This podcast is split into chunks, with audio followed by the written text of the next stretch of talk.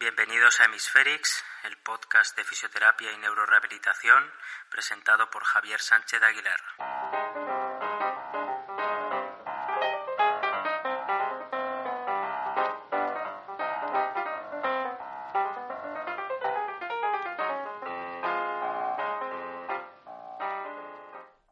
Estoy con Diego Serrano Muñoz, fisioterapeuta, profesor eh, de fisioterapia en la Facultad de Fisioterapia y Enfermería de la Universidad Castilla-La Mancha, la UCLM.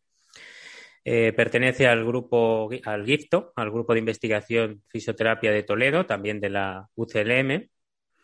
Es un profesional interesado en el campo de la neurorehabilitación, máster en neurocontrol motor por la Universidad Rey Juan Carlos y doctorado en investigación sociosanitaria de la actividad física.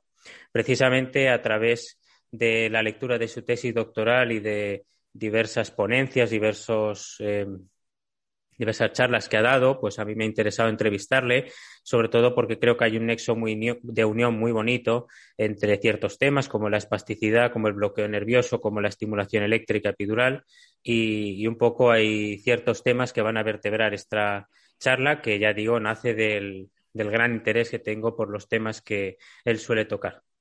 Em, estas entrevistas pues eh, suelo comenzar con una presentación y sobre todo cómo llega eh, Diego Serrano al tema que vamos a tratar, cómo llega Diego al campo de la neurorehabilitación, a investigar en esto, eh, la lesión medular, la electroterapia, cómo llegas a este campo.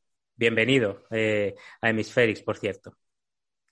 Muchas gracias, Javier. Quería, antes de, entrar en materia, pues agradecerte eh, la entrevista y, dar altavoz a lo que a lo que hago, lo que hacemos desde el grupo de, Toledo. Y, y, nada, para mí la verdad que es un placer y un orgullo que la gente se interese en este tema tan concreto.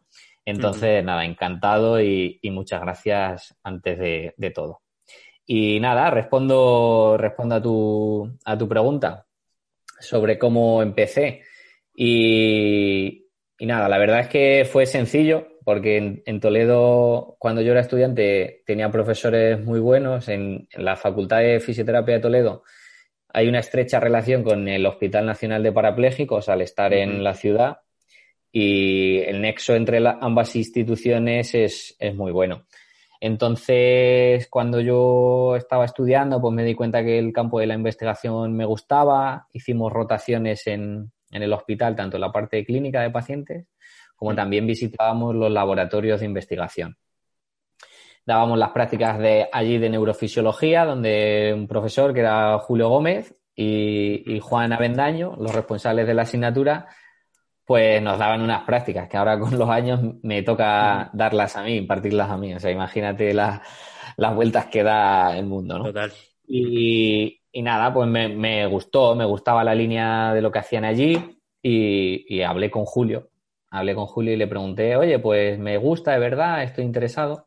Y fue cuando cursé el máster de neurocontrol motor le pregunté a Julio que si quería ser mi, si no le importaba ser mi director de, trabajo fin de máster. Y ese fue el primer paso para, realizar la tesis allí. Julio trabajaba en, en, ambas instituciones, tanto en la universidad como en el grupo de función sensitivo-motora. Y entonces ahí empecé a, a, colaborar con ellos, a ir tardes a hacer mi trabajo fin de máster. Y luego surgió un proyecto financiado y, tuve la suerte de que me contrataran. Y entonces ahí ya realicé la, tesis, continué ese, ese trabajo.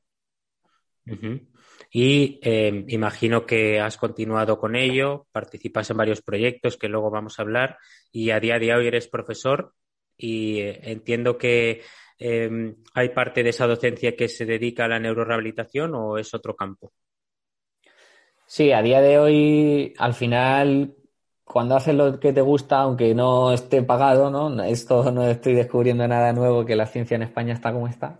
Hmm. Pero cuando te gusta algo, pues al final es, lo que haces. Y sí, seguimos con, con, la colaboración con el grupo de función sensitivo-motora del hospital, que lo lidera el doctor Julian Taylor. Hay una muy buena relación, entonces seguimos trabajando. Tenemos suerte de que las últimas convocatorias financian los proyectos Mm. Entonces tenemos, tenemos trabajo. y, en la parte de la universidad soy profesor tanto de, la asignatura de electroterapia y, de neuroanatomía y neurofisiología. Entonces, pues no puedo pedir más, porque es el campo donde me he formado, donde, eh, donde, he realizado la tesis, todas mis investigaciones y además tengo la suerte de, poder transmitir a los alumnos, a los futuros fisioterapeutas esa parte. Así que muy, muy, encantado, la verdad, con mi situación ahora mismo. Muy bien. El tema de, esta entrevista eh, rodea la lesión medular y la electroterapia. Em, un punto importante que vamos a hablar es la tesis, ¿no? Pero antes de eso, eh, queremos o quiero situar a, la persona que nos esté escuchando sobre la lesión medular. Em, ¿Cuáles serían aquellas características de la lesión medular que la hace propia, ¿no? que la hace tener una entidad como tal? Y si nos puedes contar un poco pues eh, algunos conceptos clave de la lesión medular. Hay como palabras que suenan mucho, ¿no? La lesión medular, como la disreflexa autónoma, como em, luego diversas estimulaciones, como exoesqueletos, ¿no? Hay, siempre hay ciertas palabras que rodean la lesión medular. Em, ¿Qué caracteriza a un paciente lesionado medular a nivel general? Bueno, si tuviera que que dar así unas pinceladas básicas sobre lesión medular o por qué tiene la importancia que tiene en la sociedad. Eh, desgraciadamente es por lo devastadora que es. Una lesión medular a día de hoy es que no tiene cura, no, no se va a recuperar, el sistema nervioso central no se recupera. Entonces, una lesión medular es tan importante, tan importante o cobra tanta importancia por las secuelas que, que genera. Eh, gracias a los avances y a la ciencia, pues la tasa de mortalidad ha descendido enormemente. Hace unas décadas tener lesión medular suponía que, un, que un 10% sobrevivía. o sea, el 90% de un paciente que tenía lesión medular morían, morían en el primer año de evolución. Entonces, solo el pronóstico de vida con una lesión medular era pues prácticamente una condena a muerte. Hablando así. Entonces, por eso se financia tanto, cobro tanta importancia el tratamiento integral que tiene la lesión medular porque afecta todos los componentes, componente sensitivo, componente motor, componente autónomo, eh, calidad de vida. Al final engloba muchas, muchas, muchos aspectos de la vida del paciente. Quizás cuando, perdona, quizás cuando se habla de lesión medular, casi cuando se habla de tratamiento es pura compensación, ¿no? Es reentrenar todo lo que queda por debajo de la lesión, ganar autonomía, pero no se habla mucho de restauración y eso después hablaremos y veremos si hay algo de restauración que se puede conseguir con algunos tratamientos, ¿no? O quizás mm. es una rama o una parte de la neurorehabilitación que necesita sí o sí de una parte de tratamiento biológica que es ineludible y a partir de ahí, pues ciertas, cierta rehabilitación. Pero bueno, vamos a hablar de eso después. Mm. Y mm, respecto a, los tipos de lesión medular, pues suelen dividirse, ¿no? Eh, lesión medular completa, incompleta, hay una escala que es la escala Asia que suele mm. clasificar. Em, ¿Cómo, cómo, qué porcentajes eh, se manejan de lesión medular completa, incompleta, que suele ser lo más típico, porque sí que se escucha mucho las causas, ¿no? La zambullida, los accidentes de tráfico, pero realmente, por ejemplo, en un hospital como parapléjicos, ¿qué es lo que suele haber más? ¿Lesiones completas, incompletas? Sí, pues Javier, por situar un poco al oyente y, dar pocos números, pero para ponernos en situación, estamos hablando que en el mundo hay entre 250.000 y medio millón de casos al año. O sea que es eh, la prevalencia es, alta. Estamos hablando de unos 1.200 casos nuevos al año solo en España. 1.200 pacientes al año solo en España. Los datos de, prevalencia de lo que me comentabas de sobre lesión medular completa o incompleta, por suerte, por suerte, las lesiones, hasta el último dato que tengo es eh, de pacientes ingresados en el Hospital Nacional de Parapléjicos en el año 2015, hace seis años, pero es lo último que hay publicado o lo que he conseguido tener acceso.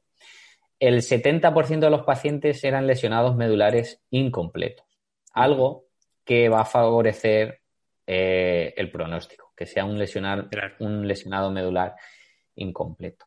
En el año, otro dato que tengo por ahí, eh, del año 2007, eh, aproximadamente eran el 50% las lesiones medulares incompletas. Entonces, bueno, también están cambiando las, causas, cosa que, en realidad es porque hay ciertas cosas que se están haciendo bien, tanto en, la, en la divulgación, en la prevención, como son los accidentes de tráfico. Al haber menos accidentes de tráfico ya parece que estamos concienciados y automático con ese cinturón, pero mm. hace unos años y ahora hay un anuncio de la DGT que, es muy claro con eso. Mm. Entonces, ahora las causas, eh, la edad media de una lesión medular está avanzando, cosa que, es bueno. Los pacientes, bueno, que es bueno entre comillas, yo preferiría que no hubiese, pero, pero que bueno, es mejor que sea por una enfermedad, por un infarto en una persona de 80 años que no en un chaval de 20 porque ha hecho el loco, no se ha puesto el cinturón y ha tenido un accidente de tráfico. Entonces, bueno, los datos no son buenos, pero si tuviera que elegir, me, gusta más la última tendencia de que se están haciendo cosas bien. Las causas traumáticas, que son las que podemos evitar en cierta medida, están descendiendo. Sí, yo en mi experiencia casi me he encontrado más lesiones medulares por, eh, iatrogenia quirúrgica, ¿no? O por tumores, ¿no? Mm, más que por accidentes de tráfico. Sí que evidentemente si uno trabaja en un hospital como parapléjicos, pues se va a encontrar de todo tipo, ¿no? Pero sí que en mi experiencia, curiosamente, me he encontrado más eh, tumores y, que luego con la resección, pues se suele dañarse la médula, ¿no? Em, muy bien, pues em, con las lesiones medulares surge otro concepto que es generador central de patrones. Quizás quien nos esté escuchando pues le suene, ¿no? Y, hay ciertas dudas, ¿no? De si realmente pues en los seres humanos existen estos generadores centrales porque los estudios que a veces se referencian son en animales, ¿no? Entonces, Diego, ¿existen eh, los generadores centrales de patrones en el ser humano, sí o no, porque claro, mucha gente, muchos profesionales argumentan algunas terapias en función de que existen estos generadores centrales de patrones, ¿no? El, trabajo de cinta de marcha, con suspensión parcial, a cierta velocidad. Entonces, ¿qué respondemos? Yo respondería que sí. Tampoco voy a apostar el 100% porque en ciencia no hay nada que sea o todo o nada, pero los últimos estudios parece que sí. Sí es cierto, como dice Javier, que esto nace en animales. Nacen animales en, ciencia básica en el que un animal es cuadrúpedo, entonces su corteza, su cerebro, tiene menos peso. Son animales, movimientos repetitivos. Las primeras pruebas que se hicieron eran en gatos, en monos, pero parece ser eh, que en humanos también existe. Y existe, o se piensa que existe por los estudios que se está haciendo en rehabilitación de la marcha, que es un movimiento cíclico. Se ha visto que al estimular esa zona donde eh, de la médula, niveles lumbares, donde se piensa que puede estar ese patrón eh, de generadores central, pues, pues los pacientes mejoran. De ahí es donde nace la, estimulación espinal. Entonces parece que sí, los últimos estudios parece que sí. O sea, ese generador de central de patrones sería como una red de interneuronas, tengo entendido, que, eso que no dependería tanto o nada del control encefálico, ¿no? Y que permitiría hacer un patrón repetitivo del paso. Exacto. Es una, red de, de, neuronas que se encuentra a nivel medular, los segmentos torácicos bajos, T12, L1, L2, y que, son capaces esos segmentos de producir movimientos rítmicos de forma autónoma, de forma involuntaria. Entonces, eh, eso es beneficioso porque involucra la musculatura del miembro inferior y es un generador, digamos, de marcha de forma autónoma. Entonces, un paciente con lesión medular que ha perdido esa conexión con la corteza, con el cerebro, esas neuronas están, bueno, se ha roto el cable, digamos, pues tener ese generador de, que puede eh, generar movimiento de forma autónoma es muy interesante. Claro. Pues eh, en principio, eh, pregunta respondida y calma para aquellos terapeutas que fundamenten ciertas terapias en ellos. Sí que es verdad que veremos después cómo ciertas estimulaciones epidurales, pues precisamente también utilizan ese concepto para, para mm, su fundamento biológico. ¿no? Si avanzamos un poco con la mm, electroterapia y el tema de la tesis doctoral, em, la tesis se titula Efecto de la aplicación transcutánea de corrientes eléctricas de baja y media frecuencia sobre el sistema sensitivo motor de voluntarios sanos. Es una tesis publicada en 2018, si no recuerdo mal. Em, claro, alguien lee el título, ¿no? Y bueno, voluntarios sanos y demás, pero realmente cuando uno lee esta tesis, ve que eh, construye muy bien y fundamenta muy bien eh, algo que puede servir para algo muy gordo después. Esa es la sensación que a mí me da, sobre todo en el tema de la espasticidad, bloqueo nervioso y demás.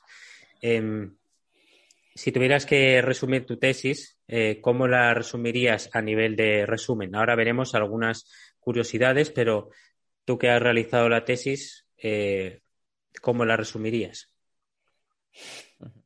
En una, en una frase, y ahora con perspectiva, ¿no? De que ya han pasado un par de años. En realidad tengo muchas más dudas ahora que cuando realicé la tesis. O sea, ese sería mi resumen. Por eso la última, la última palabra o las dos últimas palabras del título de la tesis es, es tan importante. Voluntarios sanos. Cuando yo planteé la tesis, pensaba que iba a ser un estudio de puesta a punto en voluntarios sanos y ya pasar a pacientes. Hmm. Eh, ¿Qué ocurre? Que cada vez que hacemos estudios tenemos muchas más dudas. No nos atrevemos todavía, ahora ya nos estamos atreviendo hmm. a, dar el salto a pacientes. Entonces, como muy bien introducida, la verdad que, que me puedo poner rojo y todo, es de que yo creo que es una tesis que sienta muchas bases o ha sentado una base para lo que en realidad estamos realizando ahora o se está viendo publicado en otros grupos a nivel internacional. Y es, es que hay más, es que es eso, es que hay muchas dudas. Entonces, eh, es algo novedoso y cuando hay algo novedoso, pues, pues lleva tiempo ponerlo a punto. Entonces, nosotros combinábamos la aplicación de corrientes eléctricas a nivel espinal con frecuencias que estaban por desarrollar. Hmm. Entonces, bueno, va junto con una patente que hizo que todo fuese quizás más tedioso por el tema de la protección, que no se pudo publicar hasta que estuvo bien atado lo de, lo de la patente. Y, nada, eran las primeras piedras de, que estábamos poniendo. Entonces, pues, lo hace un poco más, más complicado, pero gracias a, ese trabajo, ahora ya podemos ir un, poco más rápido. Tengo entendido em, de la tesis que hay un problema en electroterapia y es que eh, no se suelen dar los parámetros de, en densidad de corriente, ¿no? Em, sino que pues hay mucha Em, aspecto subjetivo, con la, pues, ¿no? la sensación que da el paciente de hormigueo, ¿no? Y eso precisamente en uno de los estudios de la tesis es que em, pues luego la densidad de corriente variaba mucho para la misma sensación subjetiva, ¿no? Entonces eso no permite objetivar luego los resultados. Y el otro problema que entiendo que hay con la electroterapia es el tema de la modulación de la frecuencia, ¿no? Las corrientes de media frecuencia, pues hay dos, ¿no? Dos, las corrientes portadoras, ¿no? Y se, se modula para obtener determinados efectos. Entonces, en esta tesis también se estudia eh, la no modulación de la frecuencia y ver qué efectos tiene sobre el bloqueo nervioso. Esta es otra palabra que se repite mucho en la tesis, bloqueo nervioso, y yo te pregunto por qué eh, podría interesar a un fisioterapeuta eh, entender la electroterapia también para bloquear un nervio, ¿no? ¿Por qué podría interesar bloquear un nervio a través de la, de la electroterapia? Sí, bueno, empiezo por el principio, porque así es como comenzó la tesis. teníamos claro que, que las corrientes eléctricas es un agente físico que puede ser beneficioso a la hora de, rehabilitar. Y la pregunta que nos, la primera pregunta que nos hicimos es si verdaderamente las corrientes se están aplicando bien. Claro. Nos dimos cuenta rápidamente que no. Rápidamente nos dimos cuenta de, que, eso no se está haciendo bien. Ocurre en el resto de agentes físicos y, que no se, no se sabe la dosis. En farmacología, yo trabajaba en el, en el hospital con biólogos en el que utilizaban eh, protocolos muy estandarizados. Ellos para hacer una lesión medular en una rata sabían que tenían que aplicar una fuerza de X newton sobre la médula espinal. Y eso en fisioterapia estamos a años luz de eso. Mm. Estamos a años luz, no sabemos cuando a ti te duele la cabeza, te tomas un ibuprofeno de 600 o de 400 y tú sabes que eso te va a funcionar. Hmm. Y tenemos también muy claro que a un niño de dos años que pesa 10 eh, veces menos que tú, no le puedes dar ese ibuprofeno. Porque hmm. entendemos el concepto de la dosis en farmacología. Pero con los agentes físicos no. Con los agentes físicos tú le puedes poner a un paciente una corriente TENS, que es lo que todo el mundo conoce, Hmm. Y va a haber gente que se lo va a poner a tope, va a haber gente que se lo va a poner en cuanto lo empiece a notar, y va a haber gente que va a poner un electrodo que le va a ocupar todo el brazo, y va a haber gente que va a poner un electrodo eh, muy chiquitito. Y, y, nadie se pregunta o nadie cae en que no es lo mismo. No es lo mismo aplicar una corriente con un electrodo de 50 centímetros cuadrados que con uno de 20 centímetros cuadrados. Es que la dosis no va a ser igual. Y no es lo mismo aplicar una corriente 10 minutos que 20 minutos. Entonces, antes de, empezar a, poner la estimulación en pacientes, dijimos, pero, pero ¿a qué intensidad? ¿Cuánto tiempo? Todas esas preguntas mm. que, la, la percepción que tengo yo, o al menos estoy muy sesgado por las redes sociales, pero cuando veo debates en Twitter, es que da igual poner 6 que 6.000. Y, y como que el pensamiento es cuanto más mejor. Mm. Y, es que no, no debería ser así. Entonces, nuestro objetivo de ese primer estudio fue cuantificar, cuantificar y llegar al final a una dosis. Pues para que esto sea efectivo tienes que poner 2 miliamperios por centímetro cuadrado.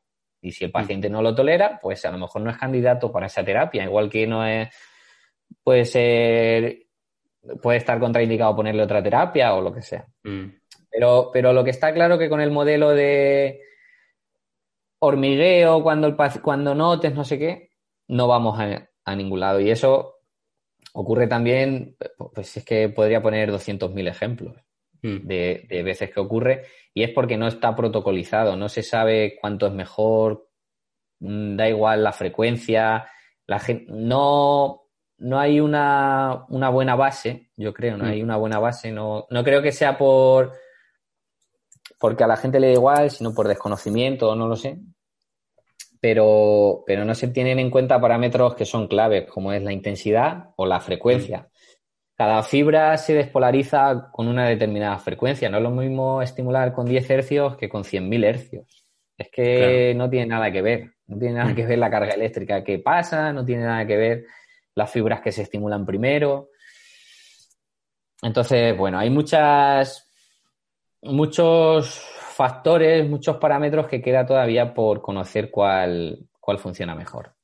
Entonces, en cuanto a lo de la modulación de la, de la frecuencia que me, que me comentabas, eh, nosotros en la universidad, Julio Gómez Soriano, Juana Bendaño y, y Julian Taylor del hospital empezaron a, a, ver que con frecuencias superiores a 10.000 hercios que eso no está, no se comercializa a día de hoy, no está, está sin explorar en la clínica. Los aparatos con corrientes interferenciales son 4.000 hasta 10.000 hercios. Las corrientes rusas 5.000. Pero a partir de ahí no se, no se utiliza. Los aparatos suelen llegar hasta ahí. Lo que se dieron cuenta es que con esas corrientes, cuando se ponían de manera interrumpida, como es tanta frecuencia, el nervio, el nervio se saturaba, se bloqueaba, se producía un bloqueo de la conducción. El mecanismo de acción está estudiado en, animales y no hay, mm. una, no hay un, acuerdo, un consenso eh, establecido, pero se piensa que es por una hiperpolarización mantenida, una despolarización mantenida. Los canales de sodio y potasio se activan tantas veces por segundo, al ser tanta frecuencia, que al final se produce un desequilibrio en la membrana que hace que la célula se quede, eh, se bloquee y se, se pare el impulso nervioso.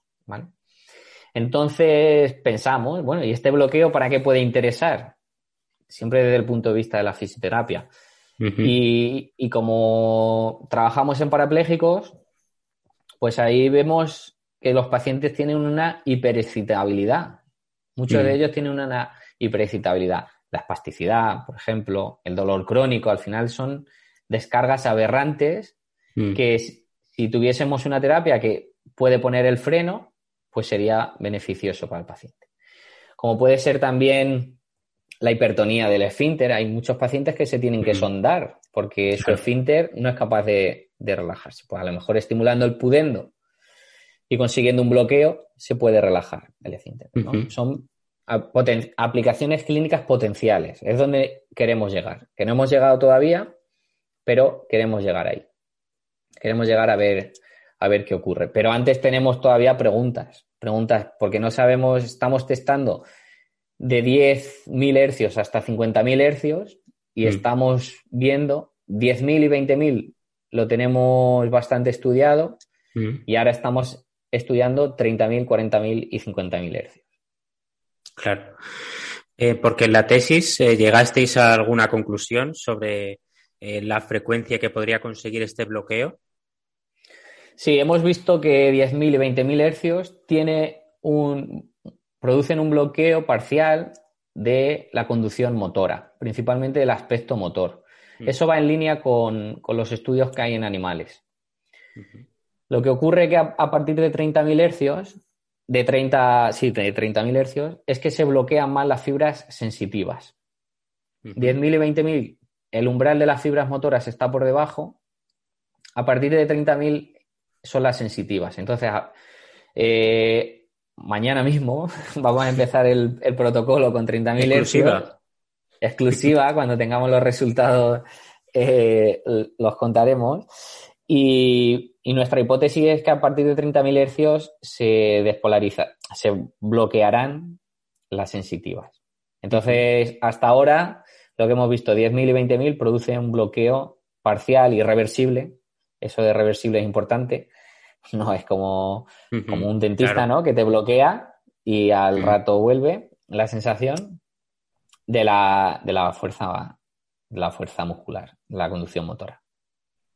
Claro, se entiende que ese bloqueo podría ser útil durante una sesión para facilitar otro tipo de terapia, ¿no? Eso quizás lo, veremos después, pero puede ser muy interesante eh, porque permite, puede permitir eh, pues reducir el tono o, incluso con el entrenamiento, ¿no? hacerlo de manera prolongada puede llegar a, tener un efecto restaurativo, ¿no? Sí, o incluso en pacientes a domicilio a demanda, en brotes a demanda. que tiene.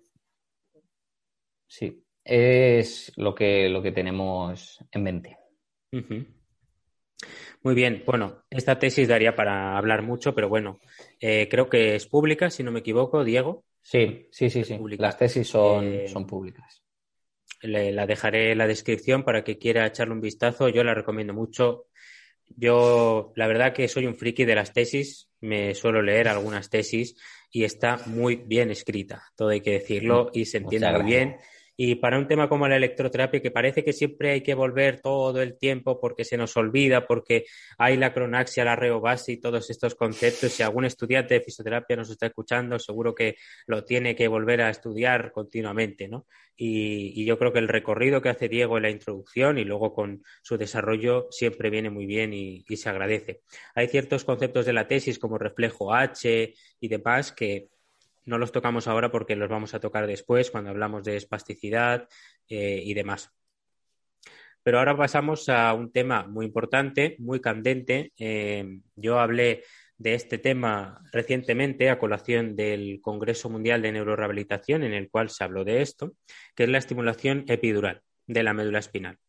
La tesis de, Diego va sobre la, sobre la estimulación transcutánea, pero tiene un sentido que sea transcutánea, por lo que vamos a ver ahora. La estimulación epidural eh, se hace en el espacio epidural y tiene eh, pues, su posible aplicación en lesiones medulares. Pero ¿en qué consiste, Diego, esta estimulación epidural? ¿Por qué? ¿Cuál es la razón de ser de esta estimulación? Sí, pues aquí volvemos al generador de patrones central. Con esta hipótesis de que este generador de patrones central existe, hay algunos grupos en Estados Unidos, en, Austria principalmente, en Suiza también, que, que vieron la posibilidad de si este generador existe, cómo podemos estimularlo. ¿no? Entonces, la forma de estimularlo eléctricamente era la implantar un pequeño electrodo en el espacio, en el espacio epidural mediante una intervención quirúrgica y eh, con un estimulador de convencional, digamos, como los que estamos acostumbrados, con otros parámetros, pero como los que estamos acostumbrados, producir una estimulación eléctrica para activar ese generador de patrones central. Entonces, nada, empezaron a estudiar qué, ocurría cuando se estimulaba con una corriente eléctrica y vieron que se producían movimientos rítmicos similares a los de dar un paso. Cuando el paciente estaba tumbado en reposo, la pierna quería como dar un paso. Eh, previamente desgravitaban el miembro inferior, en unos estudios desgravitaban, pero se producían como contracciones involuntarias, porque el paciente no, no, no lo hacía voluntariamente, y podía parecerse a, un, a la marcha, a un movimiento de marcha. Entonces empezó a estudiar así, con electrodos implantados, y lo empezaron a combinar con entrenamiento de marcha, en tapiz rodante, con pedaleo, con suspensión del peso parcial, y vieron que los pacientes mejoraban. Aquí hay un estudio, hay un estudio muy importante respecto a este tema, que es el de Fabián Wagner del 2016, ya tiene unos años. Em, sí que antes de hablar de este estudio, me gustaría preguntar a ti que, que has estado en contacto con hospital como los parapléjicos, si este tipo de intervenciones o estimulaciones se están haciendo en España. No, a día de hoy, hasta donde yo sé, no están incluidas en la rutina clínica habitual. Todavía está en investigación. Sí. Se utiliza la, electroterapia, la electroestimulación, hmm. igual periférica, igual que a un paciente que se rompe un cruzado y tiene atrofia. Eso sí que se está utilizando para ganar fuerza, para ganar músculo pero la, estimulación espinal a día de hoy, eh, como en un contexto clínico, hasta donde yo sé, quizá me puedo equivocar, no se está, no se está haciendo. Muy bien. Volvemos al estudio de Fabian Wagner, que yo creo que incluso ha resonado en los medios de comunicación. Esto creo que lo hablé con Maite Fernández Seco cuando la entrevisté para hablar de exoesqueletos y, y efectivamente, ¿no? Le preguntaba si cree, si creía que en las noticias se hablaba siempre de la estimulación, pero no del trabajo de rehabilitación después o concomitante que hay que hacer para trabajar esos circuitos que se están activando. Entonces, este estudio fue muy sonado porque salen pacientes haciendo eh, la rehabilitación de la marcha con la estimulación y y claro, aquí siempre pueden aparecer preguntas, ¿no? ¿Esto se hace o es posible para lesiones incompletas, para completas? ¿Esto funciona siempre que el aparato que estimula esté encendido? ¿Qué pasa cuando lo apagas? Eh, ¿qué, se ha visto no solo en el estudio de Wagner, sino en otros? Eh, ¿Esto es una mera compensación, la estimulación epidural, o puede haber restauración, puede haber reentrenamiento cuando tú apagas el estimulador? Muy bien, Javier. La pregunta, esta sí que es la pregunta del millón. Esta sí que el que la responda se lleva el millón. Es muy buena pregunta, muy buena pregunta porque no te la, no te la sabría responder. Sí es cierto, sí es cierto que el estudio de, de Fabien eh, lo hace y, tuvo la repercusión que tuvo de salir en la prensa, es porque o todos los titulares eran tres parapléjicos vuelven a caminar, gracias a un pequeño implante electrónico, el, incluso un periódico tiene un vídeo muy ilustrativo de cómo hacen la terapia y demás. Si es cierto, yo tuve la oportunidad de, visitar este, este, laboratorio que está dirigido por, el doctor Gregoire Curtin. Y tuve la oportunidad de conocer al paciente que sale en, el artículo. Este paciente es un lesionado medular completo, completo. ¿Vale?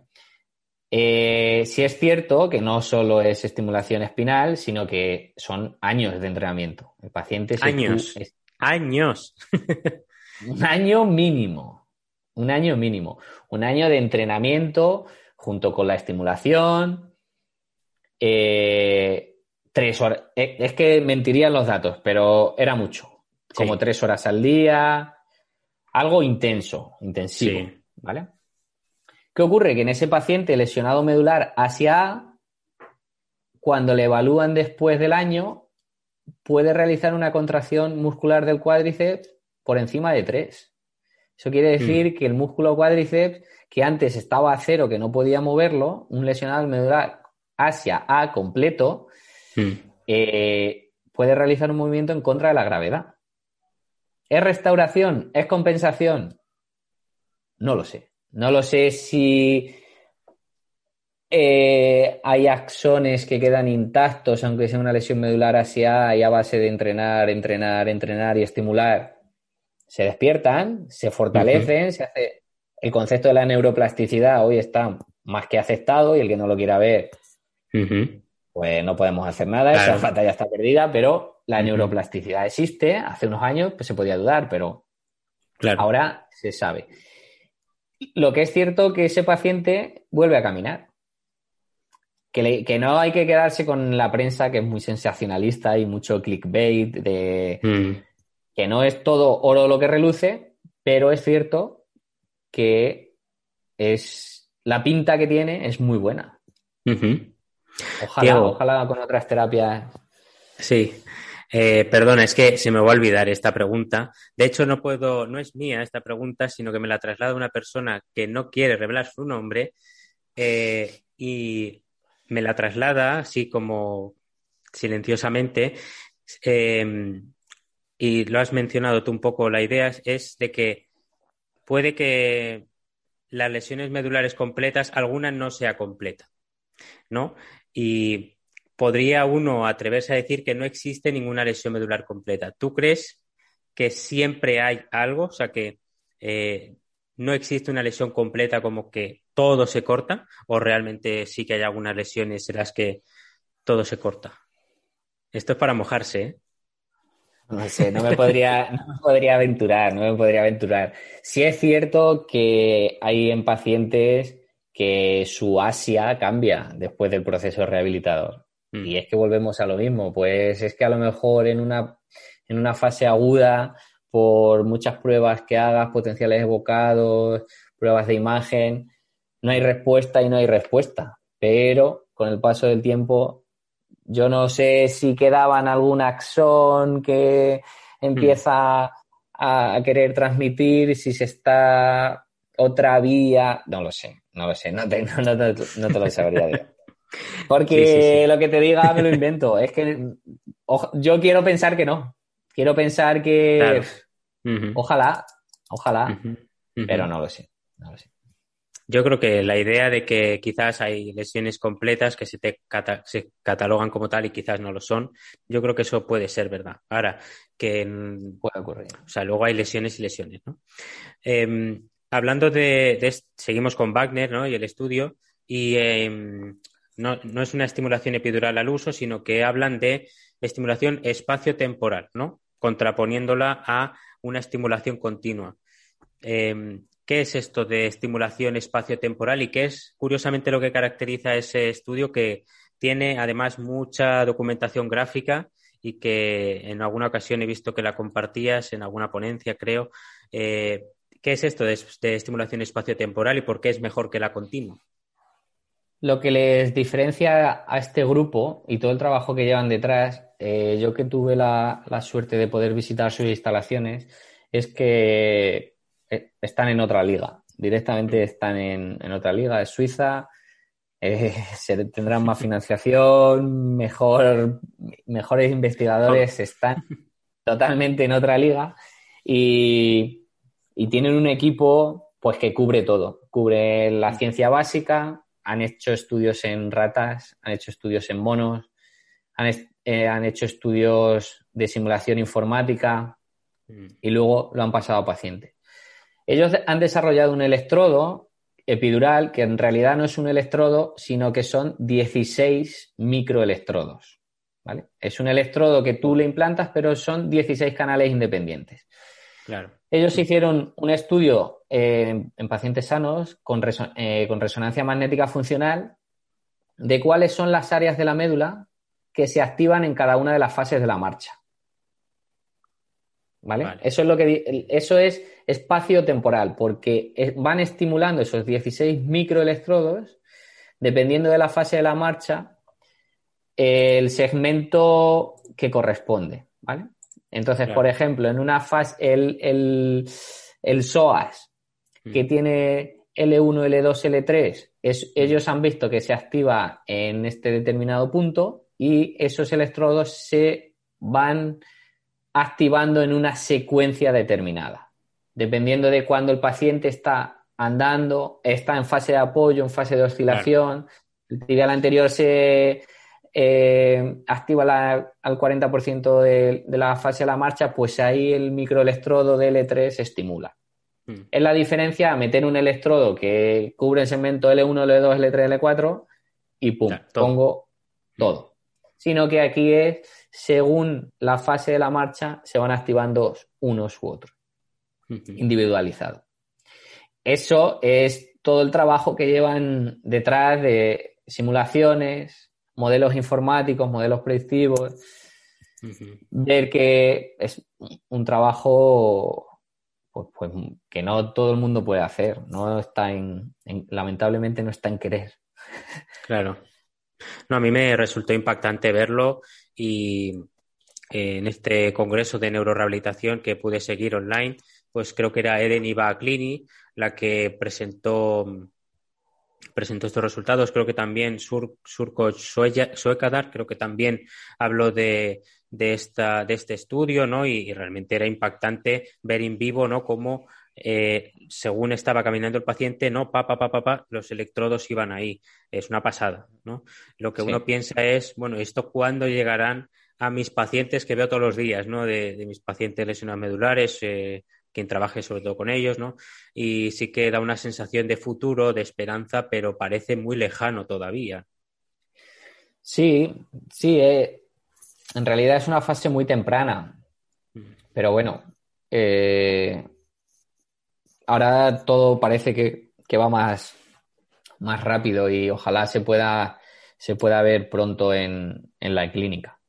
Pero sí, la verdad que impacta mucho. Yo cuando estuve allí tenían un, paciente que iba ese día a recibir la estimulación y, es que ves la progresión de que el paciente empieza a caminar en paralelas, muy inestable, marcha muy poco funcional, que dices, eh, no me lo creo. Hmm. Y cuando ha dado dos o tres pasadas, eh, acaba andando sin, sin, necesidad de ayuda, él solo que sí, que tiene soporte del peso parcial, tiene un arnés, pero es que estamos hablando de un lesionado medular completo. Es que. total. Es que solo tienen control de tronco. Entonces, bueno, la verdad que, ojalá se pueda poner en, clínica para todos los y tener acceso a todos los pacientes. Exacto. Bueno, pues eh, claro, hablamos de la estimulación epidural y pasamos a la transcutánea, ¿no? Y quizás la intuición te dice, bueno, eh, la estimulación transcutánea no va a ser lo mismo que la epidural, porque la transcutánea es transcutánea, ¿no? Es sobre la piel y no va a ser lo mismo que hacerlo sobre la médula o sobre el espacio epidural directamente, ¿no? Y mm, puede ser que sí, puede ser que no. Ahora nos contará Diego, porque también en su tesis precisamente abordan la estimulación transcutánea, ¿no? Y hablan también de la estimulación epidural. Em, pero ¿podría la estimulación transcutánea ser un tratamiento también muy, muy bueno para la lesión medular y que no tenga que envidiar a una estimulación epidural? O que, oye, pues pueda ser un sustituto factible para estos tiempos, ¿no? Y no tener que esperar a que aparezca una, o sea, que se normalice la estimulación epidural a ese nivel que estamos hablando tan avanzado. ¿Puede servir la estimulación transcutánea desde fisioterapia para la lesión medular? Esa pregunta que, me acabas de hacer se la hicieron en el grupo de, de Úrsula Hofstotter y Minasian en Austria hace unos años y, y, vieron que sí, que sí que es posible estimular la médula espinal, el asta posterior, mm. con electrodos directamente sobre la piel. Aunque el espacio es mayor, la corriente tiene que, que traspasar la, el tejido subcutáneo, la grasa, la epidermis, el músculo y llegar a la médula. Lo que, lo que vieron ellos es que, que sí, que sí que se puede llegar con un electrodo implantado, eh, perdón, con un electrodo pegado sobre la piel. Entonces, los resultados a priori te hacen pensar que no van a ser iguales, pero también a priori no todo, no siempre todo es, es a priori o lo que dice la lógica, ¿no? Y eso hay un estudio en que dijeron, bueno, si queremos estimular el componente motor, será mejor si implantamos el electrodo en el asta anterior, ¿no? Si es motor, porque vamos a estimular en posterior, que son las aferentes. Y lo que vieron es que cuando se estimulaba el asta anterior, los resultados eran peores. Curioso. Porque, curioso, pero, pero lo que nos habla el mecanismo de este de recuperación de la marcha, al final es por vía refleja. Entonces, lo que se estimula, lo que se pretende estimular son las aferentes, las propioceptivas aferentes, que son las, que desencadenan el, movimiento por vía refleja. Entonces, por eso también es uno de los factores por la que la estimulación transcutánea funciona, porque el asta posterior está más próximo a la piel, el ganglio, y, y como el mecanismo de acción se basa en estimular esas fibras aferentes, pues sí que es posible llegar con estimulación transcutánea. Pero claro, aquí quizás un fisioterapeuta que nos esté escuchando eh, puede preguntarse, bueno, entonces yo mañana la puedo usar, puedo con el aparato que tengo de ENRAF, por ejemplo, eh, o con mi aparatito de Neurotrack, quizás eh, puedo hacer ese tipo de protocolo o esto requiere una especificidad mayor, unas frecuencias mayores, unos aparatos distintos. ¿no? Es una pregunta muy legítima. ¿Qué, qué respondemos a eso? ¿Esto se puede hacer tan fácil o, hay parámetros que requieren más desarrollo eh, y aparatos? Sí, hay, hay, algunos aparatos que sí que, sí que, lo, que sí que lo permiten. Lo primero que tendríamos que hacer es ver en el manual el marcado CE, hmm. el marcado CE y ver si la indicación está cubierta en el, en el manual. Porque hay veces hmm. que hacemos usos del aparato que el aparato no está cubierto que no mm. son. Yo ahí eh, mi obligación es decirlo, pues vete al manual, tiene un marcado CE, tiene seguridad, hay alguien, una, la Comisión Europea responde por ese aparato y si está dentro de las indicaciones, sí que lo puedes utilizar para la clínica.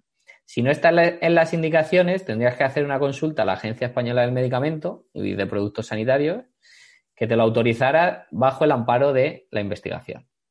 Mm. Pero bueno, hay algunos aparatos que sí que, sí que tienen esa indicación y los parámetros que se están utilizando para, para o, que se utilizan en los estudios con este objetivo son frecuencias o bien interferenciales de 10 kilohercios con mm. paquetes, con bursts, con una modulación de 30 hercios mm. o es que aquí hay dos vertientes, los que utilizan la media frecuencia porque sabemos que penetra más y mm. utilizan los paquetes de 30 hercios, o con estimulación de baja frecuencia de 30 hercios, pero la anchura de pulso tiene que ser de un milisegundo, que eso mm. no todos los aparatos lo permiten. Si, el aparato cumple la normativa y tiene esa, esa opción, sí que, sí que se puede hacer. Obviamente, esto no está implantado en clínica. Se ha visto que la técnica es segura, que pero cuando no está puesto en clínica todavía es, por algo. Entonces, yo no animaría a que barra libre de estimulación espinal. Claro. Eso es, o sea que eh, habría que... Me ha, resultado curioso, ¿no? Cómo se nota que, ya estás en la universidad, ¿no? Que, ya no es tan eh, tanta libertad clínica de, ah, pues lo voy a probar. Bueno, que luego pasan cosas y, hay que, y para eso están los manuales, que hay que leérselos y, hay que ver las indicaciones y, lo que tú dices, ¿no? Eh, hace falta personas así que nos lo recuerden porque, a ver, nunca pasa nada hasta que pasa, ¿verdad? Entonces... Es que el hashtag no todo vale, lo utilizo mucho. Y, a lo mejor, pues soy yo que soy demasiado cauto. Es que, pero bueno, como me preguntas a mí, yo aprovecho para dar mi opinión. No quiere decir que sea la correcta ni me preguntas que si yo lo utilizaría de forma indiscriminada, pues, pues quizás todavía no. Esperaría a ver qué, qué nos dice la ciencia. Em, estamos hablando antes de, de, marcha, ¿no? Pero dentro de las posibles aplicaciones de esta estimulación transcutánea, ¿cabría pensar también en el miembro superior? Sí, hablo, hablo de marcha porque eso es la línea que tenemos nosotros mm. abierta y al final la, cabra tira al monte, ¿no? Pero sí que hay grupos que lo están utilizando para miembro superior, para rehabilitación del miembro, del miembro superior. Y con muy buenos resultados también en funcionalidad de, miembro superior.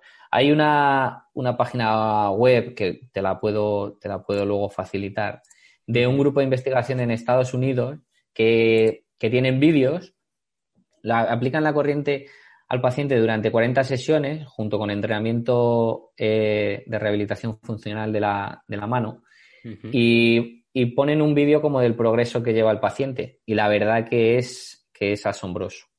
Como el paciente el primer día eh, no puede coger un, vaso de agua, un bote con un vaso de agua, y el último día ya puede, puede beber a la, a la 40 sesión se ha visto que, al final favorece la, neuroplasticidad, la rehabilitación y favorece ese componente motor.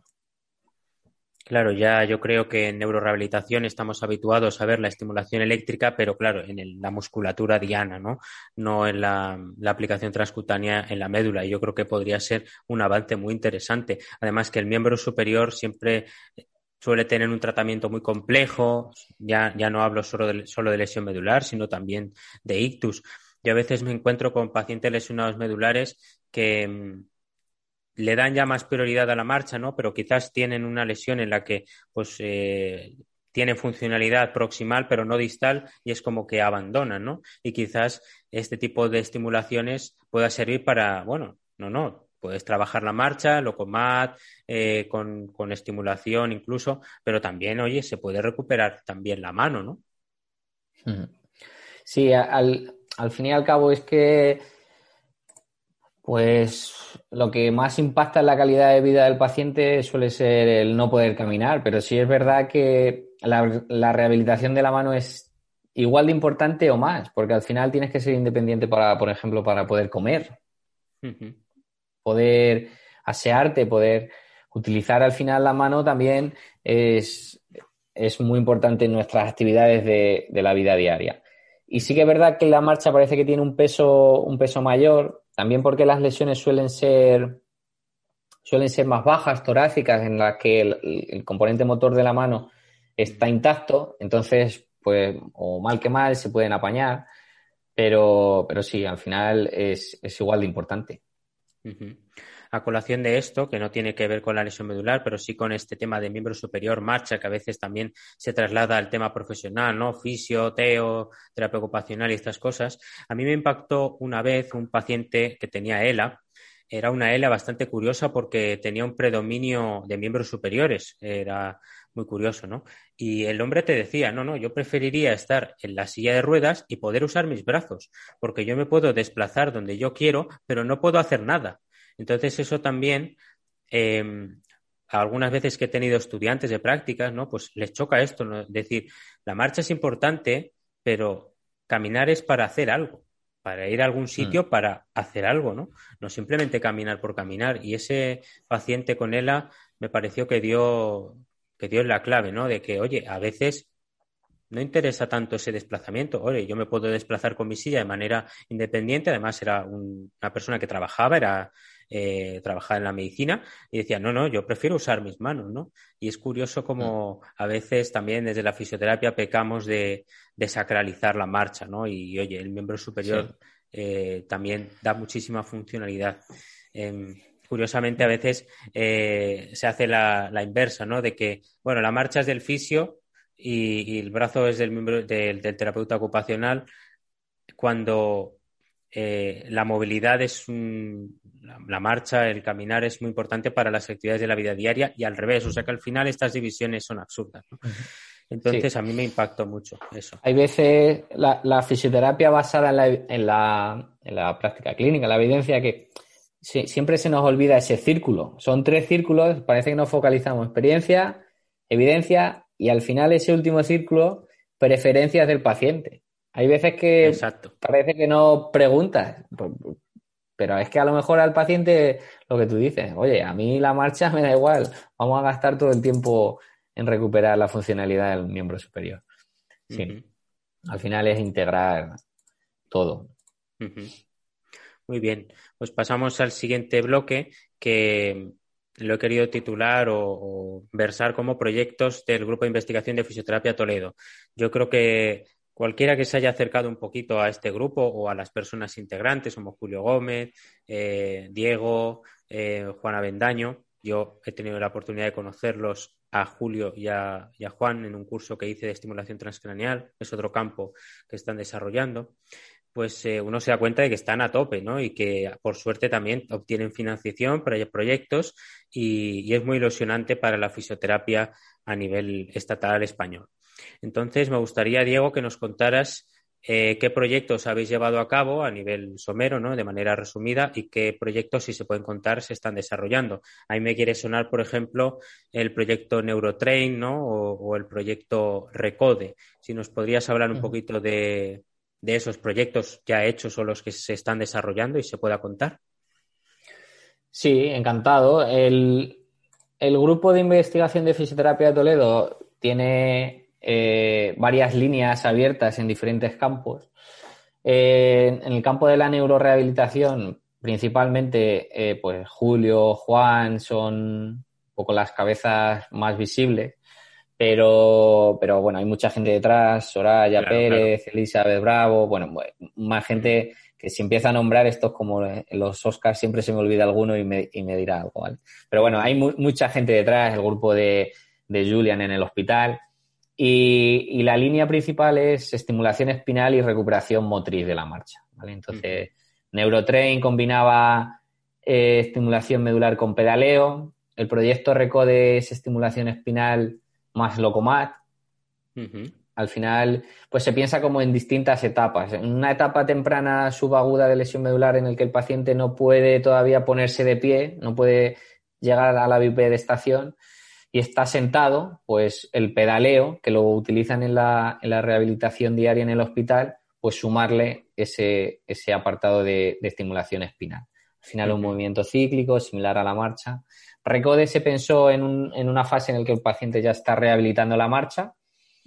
En el hospital los pacientes que son candidatos pasan por el Locomat, pues era sumarle al Locomat la terapia, la estimulación espinal.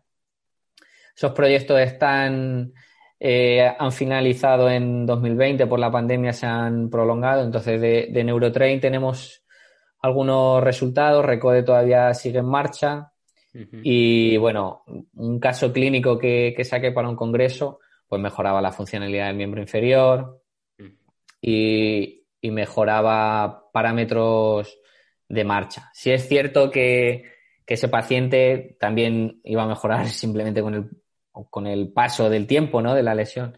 Entonces, en un caso clínico, hay que esperar a, a ver los datos de los pacientes que han recibido la estimulación placebo para poder comparar el peso que tiene la estimulación. En Locomat sabemos que mejora, mm. pues vamos a ver si la estimulación mejora todavía más. El, proyecto, el proyecto que está en marcha ahora es un saltito más de calidad, es estimulación espinal más exoesqueleto. Como en rehabilitación de la marcha, en un ambiente abierto, ya sin soporte del peso parcial, etcétera, ¿vale?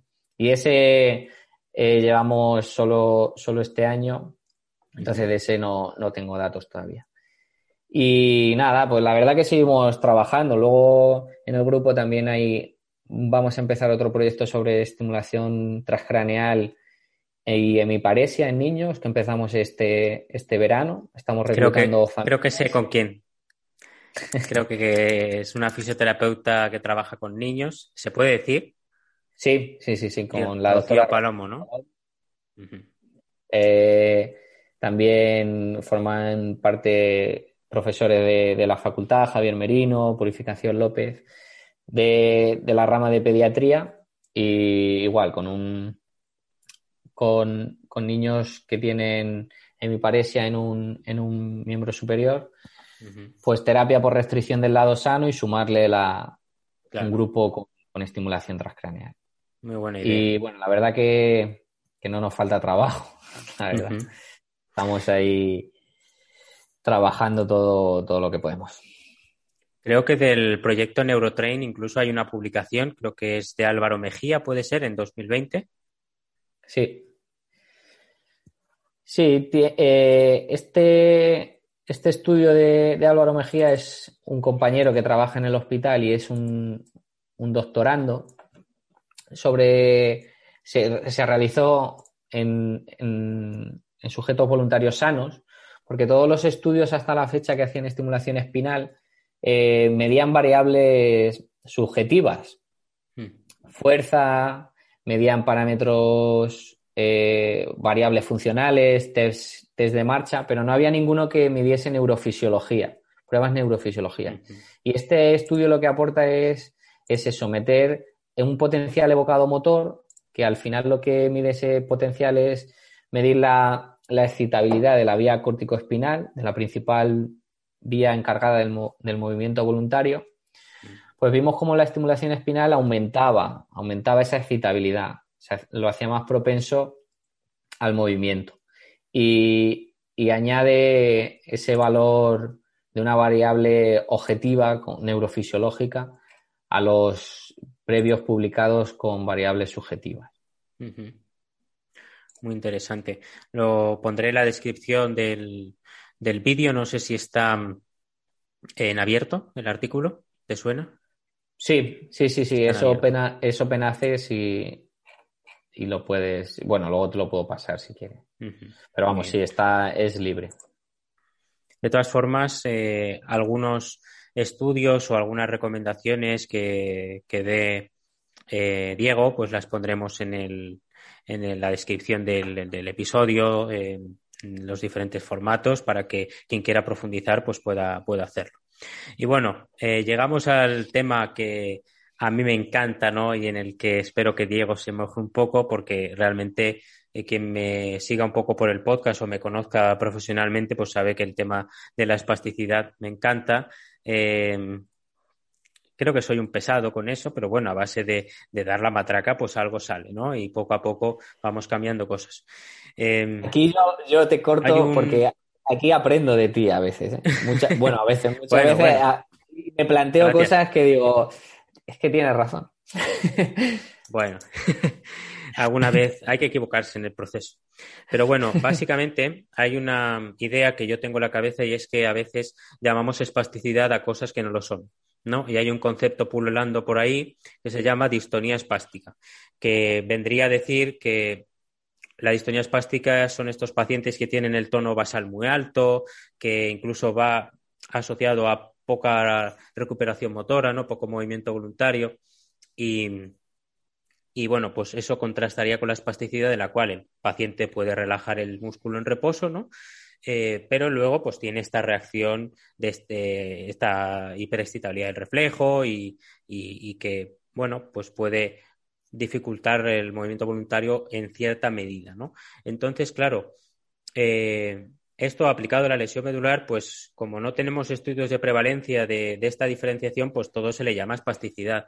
Entonces yo te pregunto, Diego, eh, que has visto seguramente mucho más pacientes lesionados medulares que yo, que yo he visto pocos en realidad, pues eh, si crees que algunos pacientes eh, realmente no tienen espasticidad, sino que tienen distonía espástica. Eh, ¿Tú llegas a entender este concepto de que hay pacientes lesión medular que tienen el músculo activo en reposo eh, y que luego, pues sí, tienen su reflejo, pero que no, no, no, relajan en reposo. Y luego sí que hay otros que relajan en reposo y que tienen el clonus y demás. O sea, ¿tú crees que esa diferenciación se puede dar en los lesionados medulares? Seguramente se ve y seguramente exista. Estoy de acuerdo contigo en que muchas veces pues se mete todo en el mismo cajón desastre, ¿no? Y todo es espasticidad cuando en, en, realidad pues eh, hay diferenciaciones o incluso hay veces que el paciente está es rigidez y no es un aumento de la hiperexcitabilidad. Pero se tiende a categorizar y tú ves que vas a movilizar y está duro y espasticidad.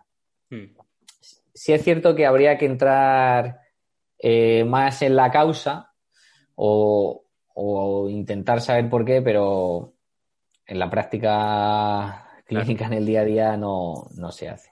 Sí es cierto que yo cuando, cuando estaba en el hospital y, hacíamos en la parte de investigación, valorábamos a pacientes, sí que el predominio de la espasticidad es, elevado en un, alto número de, pacientes, acompañado de clonus, acompañado de reacciones sobre, sobredimensionadas. Cuando se le, se le, da un estímulo táctil en, el, en la planta del pie y hace un, reflejo de triple flexión exagerado. Entonces, pero bueno, tiene sentido también a la, porque se, se alteran los, los, mecanismos que lo regulan. Entonces, sí que, sí que cuadra.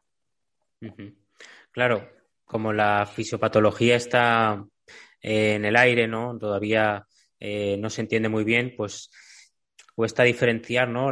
Eh, las alteraciones del tono de esclerosis múltiple, de, ictus, de, de traumatismos craneoencefálicos, de lesión medular, y claro, como todo se le pone el mismo nombre, pues parece que todo es una cuestión de severidad, ¿no? De que, bueno, más leve o más, o más severo y con la escala de Ashworth además con la, con la crítica evidente que se le hace de que no monitoriza la velocidad y demás. Pero sí que em, yo en los pocos pacientes que he tratado de lesión medular, pues em, sí que hay algunos que tú ves que incluso tienen hipotonía en reposo y que luego les salta el reflejo y que caminando quizás cuando apoyan, ¿no? Pues les sale el clonus pero ya está, ¿no? Y luego sí que hay otros que tienen un tono muy alto y necesitas trabajarlo previamente, se junta con el manejo de tejido blando y es, distinto, ¿no? Entonces, yo creo que fisiopatológicamente aún no podemos hablar de esa diferenciación siendo científicos, pero sí que a nivel clínico vemos diferencias, ¿no?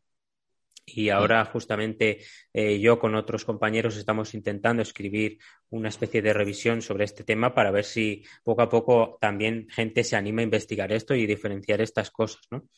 Em, claro, con la escala de Ashworth no se llega mucho y por tanto hay que ir hacia parámetros neurofisiológicos, ¿no? Y precisamente en tu tesis hablas del reflejo H. Em, también de la amplitud pico-pico, de la latencia del reflejo, del ratio eh, H max eh, sobre MMAX, ¿no? Si pudieras dar alguna pincelada sobre por qué es interesante eh, el estudio del reflejo H, la espasticidad, ¿qué tiene que ver el reflejo H con la espasticidad? Bueno, antes de, nada preguntar al eh, preguntar, perdón, presentar al reflejo H. El reflejo H es un reflejo, es el equivalente a un reflejo miotático. Cuando damos, por ejemplo, con un, un martillo en un tendón, hay un reflejo, ¿no? una contracción después de, un estímulo aferente. Pues ese, el reflejo H es el equivalente a, ese reflejo, pero con un estímulo eléctrico. Das un pulso eléctrico en el nervio y observas la respuesta motora. Mm. Este reflejo es interesante porque se ha visto que en pacientes con espasticidad, su amplitud, quiere decir el tamaño de la onda, está aumentado. El que esté aumentado quiere decir que hay más excitabilidad mm. neuronal eh, a nivel medular. Entonces, eh, lo, que se, lo que se ha llegado a establecer en este reflejo es que es un indicador de espasticidad, un indicador indirecto. Vale. Claro, cuando se hizo esa relación, cuando se determinó que era un indicador indirecto de espasticidad, se hizo sobre la escala Ashworth, que es la escala que se maneja en espasticidad, que, como bien decías, pues no es la mejor porque se supone que la espasticidad es velocidad dependiente y cuando evalúas el Ashworth no tienes en cuenta la velocidad. Mm. Entonces, que tiene las limitaciones que tiene, pero lo que sí que se ha visto, al igual que, otros reflejos medulares, es que están hiper eh, excitados o saltados en pacientes que tienen espasticidad. También se ha visto con reflejos, con reflejos cutáneos, con un, reflejo como el de triple retirada, en pacientes que tienen espasticidad siempre están aumentadas su amplitud, quiere decir que son mayores, y disminuida su latencia, tardan menos en aparecer. Claro, esto eh, se puede relacionar con, con los efectos de la electroterapia, ¿no? Si puede de alguna forma aumentar esa latencia, ¿no? Eh, o disminuir esa amplitud del reflejo, ¿no? Que sería realmente, si somos francos, reducir la espasticidad. Luego, que eso represente un cambio funcional es otro cantar, ¿verdad? Pero sí que, por mm. ejemplo, reducir la latencia, aumentar la latencia del reflejo, perdón, puede servir para la marcha para que un clonus aparezca más tarde o no aparezca, ¿no? Eso puede tener una repercusión funcional. Pero en todo caso, quien quiera hablar de reducir la espasticidad, pues tendría que hablar en estos términos que está hablando Diego de neurofisiológicos y bueno, a mí particularmente me interesa mucho la electromiografía eh, y, cada vez hay más parámetros que se pueden medir. Eh, precisamente quería que introdujeras el reflejo H para ver cómo la electroterapia puede influir sobre este reflejo H, ¿no? Y aquí sí que puede haber una diferenciación entre el efecto del TENS y de las interferenciales, ¿no? Entonces, se supone que el TENS influye a nivel presináptico, ¿no? De inhibición presináptica y que eh, incluso pues, se puede reducir el ratio Hmax-Mmax, ¿no? Que reflejaría pues, una mejora en eso, en el reflejo. Entonces, eh, ¿cómo está el estado del arte o cómo, has visto tú este desarrollo ¿no? del TENS, de las interferenciales para reducir el reflejo H y, mejorar la espasticidad o distonía espástica, lo que sea que sea, eh, cual sea que el, término? Mm. Al final lo que, lo que se intenta mediante agentes físicos, ya sea una corriente eléctrica, ya sea ejercicio, ya sea eh, la terapia que sea farmacológica, al final lo que quieres es modular, modular ese reflejo, ¿no? Neuromodulación, un término que está muy de moda y muy mal usado muchas veces. Sí, Julio. Neuromodulación. En el curso. Sí. Neuromodulación. Al final la neuromodulación es un proceso, no es una técnica como pueden pensar muchos, porque hay gente que le pone una R y ya se adueñan del término, ¿no?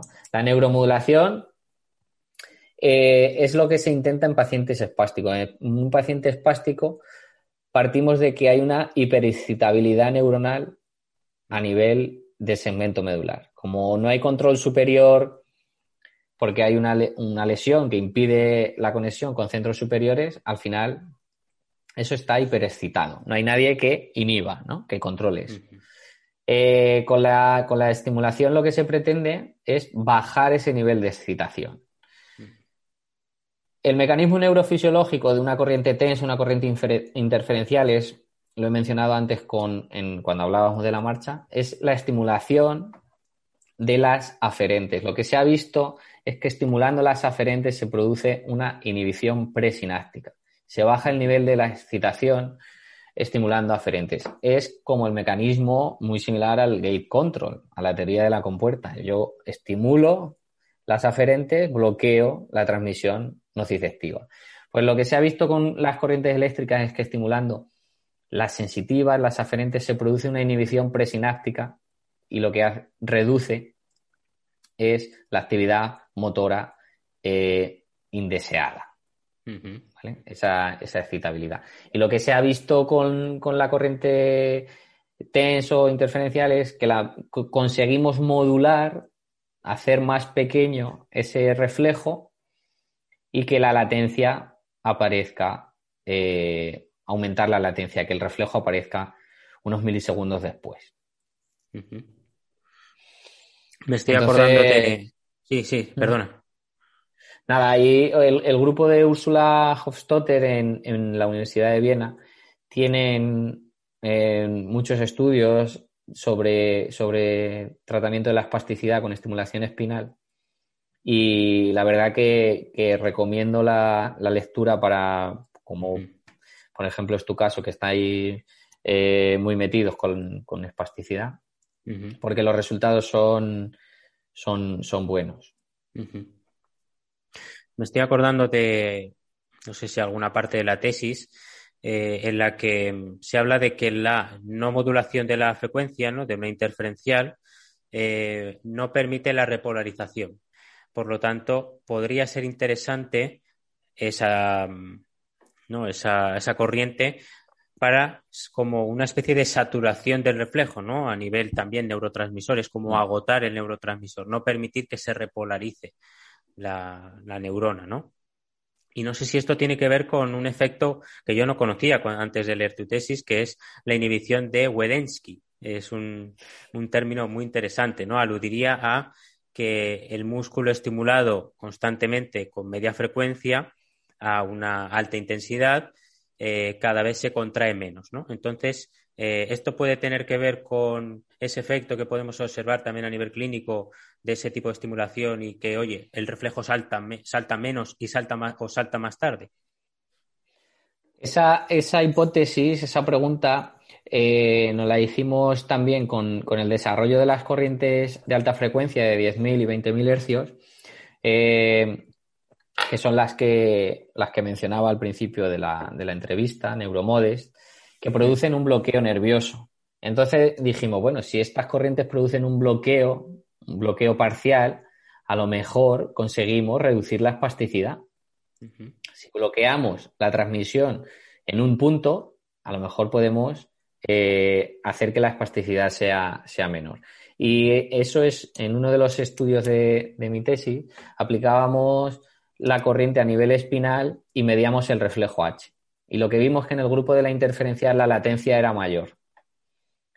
Eh, no sabemos si es un indicador de que se están bloqueando algunos axones. Obviamente, poner un parche a nivel, un electrodo a nivel espinal y creer que vas a bloquear todos los sasones o la médula es muy ambicioso, tampoco tendría sentido, pero nos dio una pista de que verdaderamente podían, podrían ir por ahí los, los tiros. Nuestra hipótesis sí que es verdad que esa, cuando poníamos una corriente TENS, en la que el mecanismo neurofisiológico es otro, que es estimular las fibras aferentes y producir una inhibición presináptica, cuando poníamos la interferencial notábamos ese observamos ese cambio en, la latencia, ese aumento en la latencia, lo que nos, podría responder a, que verdaderamente se está produciendo un bloqueo, al menos en ciertos axones. Muy interesante, Diego.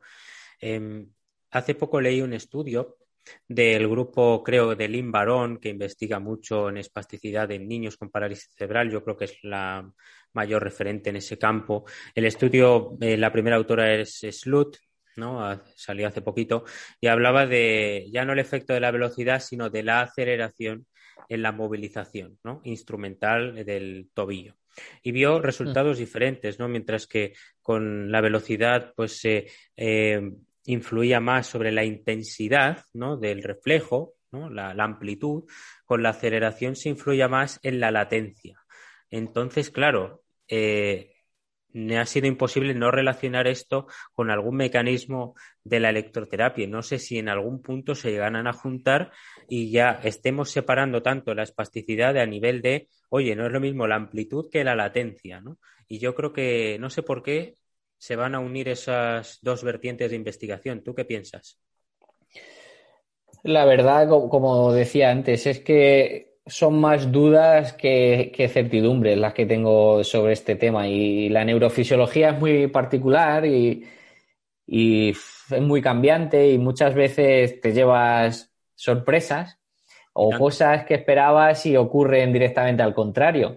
Y tampoco puedes justificar neurofisiológicamente lo que has visto, aunque sabes que puede tener sentido, pero no lo puedes justificar porque verdaderamente no se sabe. Y ojalá supiéramos mecanismos que, a día de hoy no sabemos. Es que no sabemos verdaderamente lo que ocurre. No, pensamos que ojalá fuese tan sencillo como no, yo estimulo aquí, va aquí y ya está. Y, sé dónde está el problema. Pero cuando es tan complejo y no sabemos el papel que tiene la médula, a lo mejor pensamos que centros superiores tienen un componente muy importante y a lo mejor nos damos cuenta que no, es que son muchas, muchas dudas las que hay. Pero, pero bueno, para eso trabajamos, incluso artículos que creemos que tampoco aportan, aportan mucho, pues a lo mejor luego son la base para que otro lo coja y, y vea otra cosa. Entonces, bueno, al final te queda, te queda eso. Ya estamos terminando y sí que eh, con esto de hablar de la espasticidad y disminuir el reflejo, quizás hay alguien que piense que, oye, y el componente estructural o el componente de acortamiento, porque sí que es verdad que muchas veces limita mucho más eh, el tener un acortamiento, unas propiedades viscoelásticas muy alteradas que, que salga el reflejo antes o después, ¿no? Y en algún momento de, no sé si del último año, eh, yo estaba, creo que, compartiendo algo de espasticidad en Twitter y, me comentaste que estabais trabajando con miotonometría eh, y con el dispositivo Mioton. Eh, y a mí, a partir de ahí me interesó, ¿no? Cómo se puede medir el tono muscular o las propiedades estructurales del músculo en los pacientes con espasticidad, distonía espástica y demás. Entonces, ¿tú crees que la miotonometría puede ser otro punto de valoración eh, aparte de, los parámetros neurofisiológicos para el tono muscular? Pues verdaderamente la miotonometría es un, dispositivo que nos da mucha información, aunque resulta un poco difícil saber interpretarla. Creo que sí que tiene un papel o, puede desempeñar un papel importante en la, en la clínica si al final los estudios eh, llegan a, buen puerto, que, parece que sí, mm. porque da, da, métricas, al final lo que mide es propiedades viscoelásticas, el, el, dispositivo da una pequeña onda mecánica y ve o evalúa cómo responde el tejido, ¿vale? Es como si lanzo una, una, pelota de tenis sobre una pared y dependiendo de, de, lo dura o blanda que esté la pared, rebotará más o menos esa onda, ¿vale? Entonces esto es lo que los ejemplos que me ponía a mí mismo al principio de utilizar el aparato para entenderlo. Digo, bueno, si las paredes están muy duras, que hay mucho tono, hay porque te da parámetros sobre frecuencia, decremento, que te da que está relacionado con la elasticidad y la rigidez. Y al final te da ahí una serie de parámetros que no sabes bien cómo coger, ¿vale? Más frecuencia o menos frecuencia. Y habla de la frecuencia de oscilación del tejido ante la onda mecánica. Y, eso era lo que, lo que comentaba. Digo, bueno, pues si hay mucho tono, las paredes están muy rígidas del músculo, quiere decir que la pelota rebota más, ¿no? Que eso sea un indicador directo del tono, está por ver. Lo que sí se ha visto es que el aparato tiene una fiabilidad muy buena intra e interevaluador, o sea que es muy preciso, pero está por ver y por relacionar que que eso realmente mida o tenga una relación directa con el, con el tono de, del paciente. Y eso es lo que me genera dudas. El aparato es muy preciso. Lo que hemos utilizado es, discrimina entre dos puntos, por ejemplo, en, la tesis de una compañera que acaba, la acaba de leer, medía el tono dentro de una banda tensa y un punto gatillo, y el aparato detectaba diferencias en, las propiedades del músculo. Que eso tenga esa diferencia sea clínicamente relevante, mm, está por ver. Pero que a lo mejor es una herramienta que nos proporciona en el futuro información sobre, sobre el tono. Yo creo que en algún punto se tendrá que unificar todo lo que se sabe sobre evaluación del tono, ¿no? Me quiero acordar ahora de de la escala HECMAT en ecografía, que permite ver también estas propiedades viscoelásticas con ecografía, ¿no? Y, la correlación con otras variables o con la severidad. Y yo creo que en algún punto alguien o algún grupo o poco a poco se irá confluyendo de decir, oye, la MG, la miotonometría, evaluación clínica, em, pruebas funcionales, ta, ta, ta, y ver qué correlaciones hay y eh, si nos puede arrojar un poco de luz. Yo siempre digo que hay que entender el tono para, de, para reventarlo, realmente, ¿no? Eh, en el sentido de que es muy, la, estructura es mucho de fisioterapia y demás, pero luego sabemos que hay que llevarse a la actividad y participación ese tono muscular, pero para deconstruir el paradigma hay que comprenderlo primero, ¿no? Entonces, mm. eh, si a todo lo llamamos espasticidad, si no entendemos lo que ocurre en el músculo, si tal, tal, tal, pues al final luego mm, diremos, ostra, ¿por qué no funciona este tratamiento? ¿Por qué esta evaluación tal, tal, tal? Pues igual porque todo lo que viene detrás eh, cuesta mucho entenderlo y quizás no es como pensábamos.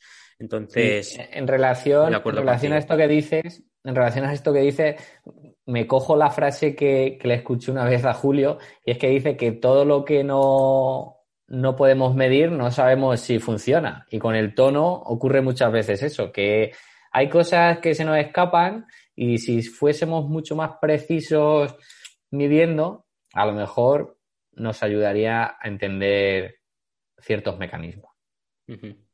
Yo esta, este espacio también lo, utilizo para reivindicar la investigación en fisioterapia.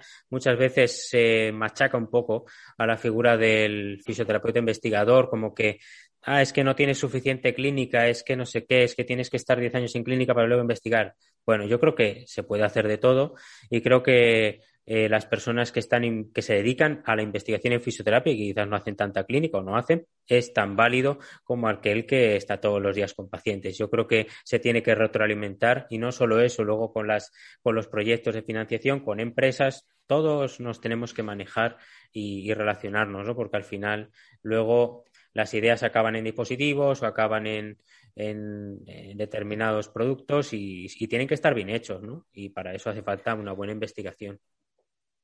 Sí, yo creo que, al final el que, esto se lo escuchaba yo a mis padres desde chico, el que mucho abarca poco aprieta. Y es que mm. yo creo que en otras ramas del conocimiento dentro de la ciencia de la salud está más, más instaurado porque tendrán más años de profesión o yo no veo ese debate, por ejemplo, en las farmacéuticas. Yo no veo a, a un farmacéutico en un laboratorio haciendo la vacuna y otro mm en, la farmacia de barrio diciendo, no, es que él no ve. Yo creo que cada uno tiene su función, igual de fundamental, igual de necesaria, pero es que el, fisioterapeuta clínico investigador, docente, que también haga gestión, mm, yo creo que somos muchos fisioterapeutas que al final cada uno tiene que tirar por su campo y trabajar juntos. Es que yo puedo ser muy bueno midiendo el reflejo H, y muy malo en otra cosa o mm. especializar. No, no, eso de que tenemos que ser de todo porque si no eres malo, mm, no, yo creo que hay que conocer las limitaciones de cada uno y, y ser muy bueno en lo que te guste ser. Y trabajar con el de al lado. Es que cuando nosotros hacemos proyectos de investigación, al final tenemos un clínico del hospital que trabaja día a día y te dice, este, Igual que tú eres muy bueno en otra cosa, igual que otro es muy bueno analizando datos. Que al final uno no llega a ningún sitio. Uno solo. Muy bien, Diego. Pues para terminar, me gustaría cerrar esta entrevista, charla, eh, volviendo al, título, ¿no? Estimulación eléctrica, lesión medular. ¿Cómo ves tú el futuro de este, de este campo, tanto de lo que tú investigas o lo que tú estás en relación, como lo que pueda haber fuera en, en otros países? Y, y cómo cerrarías esta, esta charla. Bueno, pues quiero ser optimista. La verdad que, me considero una persona optimista en mi vida personal y también lo quiero ser, lo quiero ser aquí. Porque los estudios que hay hasta ahora, la verdad que tienen muy buena, muy buena pinta. Parece que, que sí que puede ser una herramienta que se implante en, el ámbito clínico dentro de, pocos años, cuando haya mayores estudios que lo avalen con, más pacientes, porque es cierto que lo que hay hasta ahora son con poblaciones muy pequeñas, cuatro o cinco pacientes, diez pacientes. Entonces, no podemos. Mentiría, mentiría si digo que un estudio en el que han puesto diez pacientes con estimulación espinal hemos descubierto la cura contra la lesión medular. Entonces. Soy prudente, soy cauto y también puedo estar sesgado de cierta manera, pero creo que, que queda un camino por delante muy, muy bueno y, que creo que va a dar grandes, grandes frutos. Ojalá. Estoy de acuerdo contigo. Y nada, te doy las gracias por, por esta entrevista, por esta charla que hemos tenido. Yo creo que han salido cosas muy interesantes que tanto para quien ya esté un poco más metido en la neurorehabilitación como para quien se esté introduciendo, o sea estudiante, pues le vayan sonando ciertas cosas y quizás le anime a, investigar o a seguir estudiando sobre esto, que la verdad que es un subcampo, una subespecialización muy bonita, muy ilusionante, muy dura también, pero yo creo que, que tiene mucho futuro. Entonces, Diego, muchas gracias por, por venir a Miss Félix, por prestarte eh, y muchas gracias también por tu trabajo diario como profesor, como investigador, por tu tesis doctoral y, nada, gracias. Muchas gracias a ti, Javier, te lo agradezco eh, enormemente y también agradezco tu labor de, divulgación, tanto de ciencia como de fisioterapia que haces, porque la verdad que, es fundamental. Si se quedasen las cosas en, en el laboratorio y en PubMed, que lo leen los cuatro de nuestro campo, no, no tendría sentido la ciencia. La ciencia hay que hacerla accesible para, para todos y espero que a raíz de, de esta entrevista pues sumemos a nuevos fisioterapeutas interesados y, y que, que, nada, que remaremos todos, todos juntos. Muchas gracias por, por, hacer de altavoz. gracias a ti. Em, sí, la verdad que eh, cada semana me llegan mensajes, sobre todo de estudiantes, no eso es lo que más me gusta, estudiantes que quizás están ahí, que no saben qué, qué van a hacer y, de repente hay un tema que dicen, ostras, esto me gusta, ¿no? A través de una entrevista, a través de un tema y eso la verdad que me encanta, me encanta porque eh, sobre todo también a, a, países de Latinoamérica donde quizás pues el contenido no está tan actualizado o cuesta más, ¿no? Pues que estén viendo ya este tipo de cosas eh, humildemente desde mi aportación, pues a mí me reconforta mucho, ¿no? Que traer estudios de los de años recientes o de incluso de este año, congresos, pues llevarlos un poquito a la calle, eh, sí que con un lenguaje especializado, pero para acortar un poco ese espacio entre generaciones y, el espacio que mm. puede haber también de desigualdad de recursos, ¿verdad? Entonces, a mí eso me reconforta muchísimo. Así que gracias a ti también por el reconocimiento. No es para menos, no es para menos. Yo te doy las gracias por, por la entrevista, que hemos pasado un rato súper ameno y, nada, que animarte a que continúes con, esta labor de, divulgación que es muy importante y muy pocos valientes se atreven. Bueno, yo realmente me defino como un pesado y pues nada, yo suelto la chapa cuando la doy y espero que alguien esté al otro lado. Y cuando es una entrevista, pues espero también que la persona que esté escuchando pues se anime también a conocer a, a esa persona. Ya digo que yo a las personas que entrevisto les tengo además un cariño especial por, por el campo en el que están y por la pasión que le ponen. Así que nada, con esto nos despedimos. Eh, de nuevo, muchas gracias a Diego. Espero que os haya gustado esta entrevista. Eh, pronto tendremos más. Además, eh, yo creo que van a ser muy interesantes, como, como viene siendo habitual. Y, y nada, nos despedimos, Diego. Muy bien, muchas gracias Javier y un saludo a todos los oyentes. Un abrazo.